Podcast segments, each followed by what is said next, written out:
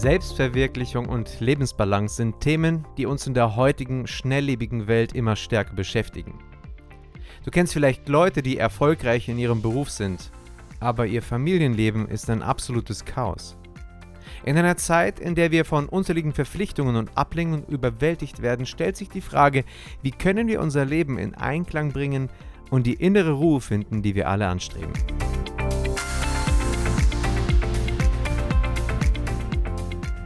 Kurz vor seinem Tod wurde Billy Graham in einem Interview gefragt, was er in seinem Leben am meisten bedauere. Seine Antwort war aufrichtig. Er hätte gerne mehr Zeit mit seinen Kindern verbracht. Rückblickend erkannte er, dass seine Kinder einige Herausforderungen durchlebt hatten, darunter Scheidungen und rebellische Phasen.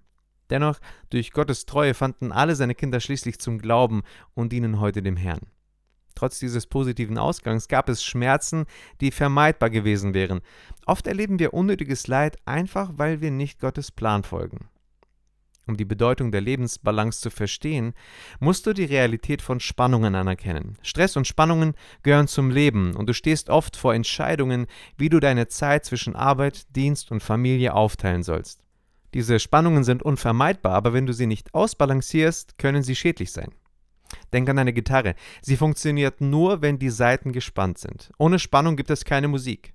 Doch wenn du zu viel Spannung erzeugst, wird die Saite reißen. Genauso ist es mit deinem Leben.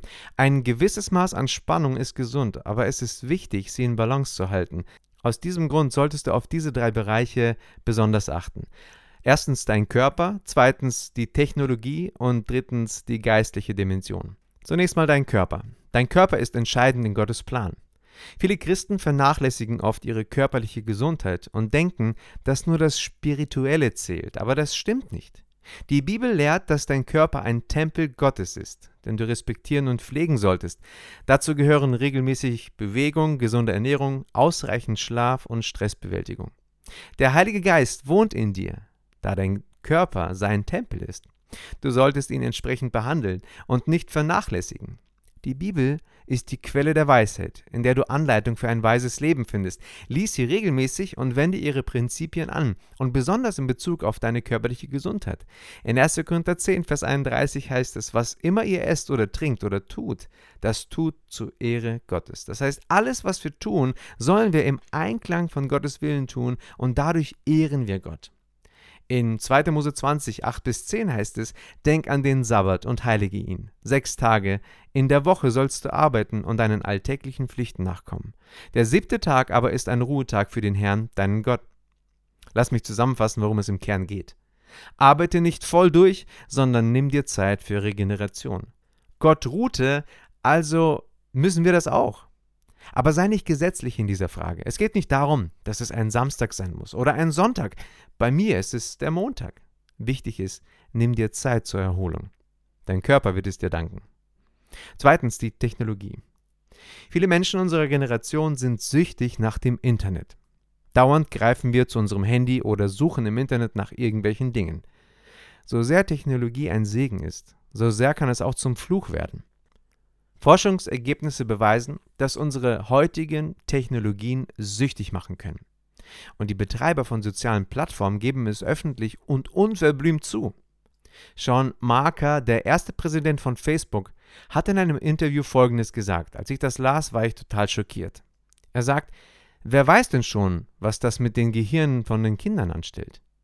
Der Gedankengang bei der Entwicklung all dieser Apps, von denen Facebook die erste war, lief so. Wie können wir bei unseren Usern so viel Zeit und bewusste Aufmerksamkeit wie möglich besetzen? Und das bedeutet, dass wir den Leuten ab und zu einen kleinen Dopaminschub geben müssen, weil jemand ein Foto oder einen Beitrag geliked oder kommentiert hat oder was auch immer.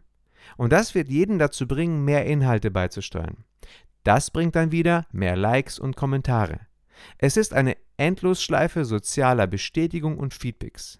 Genau das, was ein Hacker wie ich sich ausdenken würde. Denn so kann man eine Schwachstelle in der menschlichen Psyche ausnutzen. Ich glaube, dem ist nichts mehr hinzuzufügen. John Marcoma schreibt in seinem Buch Das Ende der Rastlosigkeit dazu folgendes. Dein Handy arbeitet eigentlich nicht für dich. Du bezahlst dafür ja, aber es arbeitet für ein milliardenschweres Unternehmen in Kalifornien, nicht für dich. Du bist nicht der Kunde, du bist das Produkt. Es ist deine Aufmerksamkeit, die zum Verkauf steht, zusammen mit deinem Seelenfrieden. Versteh mich bitte richtig, ich bin nicht gegen Technologie, ich nutze sie jeden Tag. Aber auch ich kenne die Tücken von sozialen Medien, Handy, Internet und Co. Und um unser Leben in Balance zu halten, achte auf die Nutzung all dieser Dinge. Drittens die geistliche Dimension.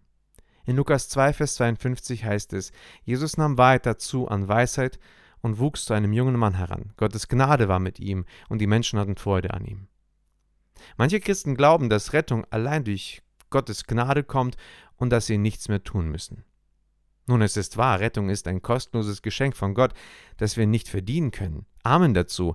Allerdings gibt es eine wichtige Unterscheidung zu treffen. Die Gunst bei Gott, oder auch Gnade genannt, kann in unserem Leben wachsen und sich vermehren. Dies geschieht nicht, um unsere Rettung zu erlangen, denn die Rettung ist bereits ein Geschenk. Stattdessen wächst diese Gnade, um uns in unserem Weg der Heiligung zu unterstützen. Ich habe drei wundervolle Kinder, die ich bedingungslos liebe. Meine Kinder können meine Liebe nicht durch gute Noten verdienen oder wenn sie ihr Zimmer aufgeräumt haben oder wenn sie ihre Instrumente geübt haben. Nein, meine Liebe ist da, ob sie gute Noten haben oder nicht. In 2. Korinther 5, Vers 9 steht, daher haben wir auch nur ein Ziel, so zu leben, dass er Freude an uns hat. Ganz gleich, ob wir schon bei ihm zu Hause oder noch hier in der Fremde sind. Wenn meine Kinder auf mich hören, dann lächle ich. Wenn sie nicht auf mich hören, dann lächle ich nicht. Das meint wohlgefällig. Die Freude und die enge Beziehung, die ich durch meine Verbindung zu Gott erfahre, bedeutet mir sehr viel. Ich möchte diese kostbaren Momente nicht verlieren. Deshalb setze ich mich nach bestem Wissen und Gewissen dafür ein, ein Leben zu führen, das Gott Freude macht. Wenn ich nicht auf Gottes Führung höre und nicht das tue, was er mir zeigt, spüre ich, dass etwas nicht stimmt. Gibt es heute in deinem Leben irgendetwas, sei es im Job oder in einer Beziehung, das nicht im Einklang mit Gottes Willen steht? Wenn ja, dann dürfen wir vor Gott treten und ihm sagen, Herr, ich möchte mich ändern. Ich werde es tun, weil ich dich von Herzen liebe. Es gibt drei Schlüsselbereiche, auf die wir achten sollten, um ein ausgewogenes Leben zu führen. Erstens dein Körper. Dein Körper ist ein Tempel Gottes, den du pflegen und respektieren solltest. Dies beinhaltet regelmäßige Bewegung, gesunde Ernährung, ausreichend Schlaf und Stressbewältigung. Zweitens die Technologie. Technologie kann ein Segen sein, kann aber auch süchtig machen. Wir sollten bewusst mit der Nutzung von Technologie umgehen und darauf achten, nicht von ihr beherrscht zu werden. Drittens die geistliche Dimension. Obwohl Rettung allein durch Gottes Gnade kommt, kann die Gunst bei Gott in unserem Leben wachsen und sich vermehren. Wir sollten danach streben, ein Leben zu führen, das Gott erfreut, indem wir auf seine Führung hören und seine Prinzipien befolgen. Und bei all dem steht uns der Heilige Geist zur Seite, um uns bei der Erreichung einer ausgewogenen Lebensführung zu helfen. Ein relevanter Bibelvers, der dies unterstreicht, steht in Galater 5, 22 bis 23. Dort heißt es, die Frucht, die der Geist in euch wachsen lässt, ist Liebe, Freude und Frieden. Sie ist Geduld, Freundlichkeit und Güte. Sie ist Treue, Sanftmut und Selbstbeherrschung.